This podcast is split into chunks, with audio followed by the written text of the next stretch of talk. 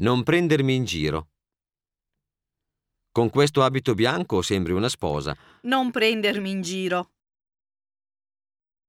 Non dire sciocchezze. Mi puoi regalare un anello con un diamante per il mio compleanno? Non dire sciocchezze. Non arrabbiarti per una sciocchezza. Non arrabbiarti per queste sciocchezze. Ma non sono sciocchezze. Anzi, per me è un grande problema. Hai fatto male a... Hai fatto proprio male a rispondere così al capo. Dici che dovevo stare zitta?